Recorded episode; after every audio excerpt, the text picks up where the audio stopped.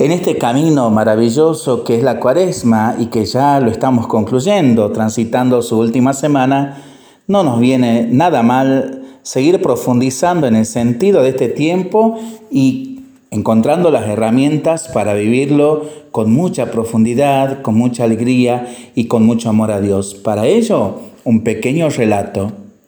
El hombre se llamaba Daniel, creía en Dios Alguien quería reírse de él, le preguntó, ¿Cómo sabes tú, Daniel, que existe Dios?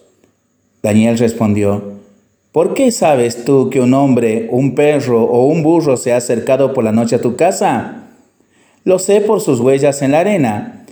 Y en mi vida están impresas las huellas de Dios, están tatuadas en mi alma que en esta última semana, este último tramo de la cuaresma, podamos redescubrir las huellas de Dios en nuestras vidas para realmente reconocer su presencia.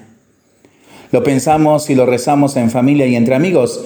Mientras lo hacemos, pedimos al Señor su bendición, le seguimos pidiendo por el fin de la pandemia, de las guerras y por el buen tiempo para nuestras vidas, nuestros animalitos y nuestros campos y nosotros responsablemente nos cuidamos y nos comprometemos a ser verdaderos instrumentos de paz.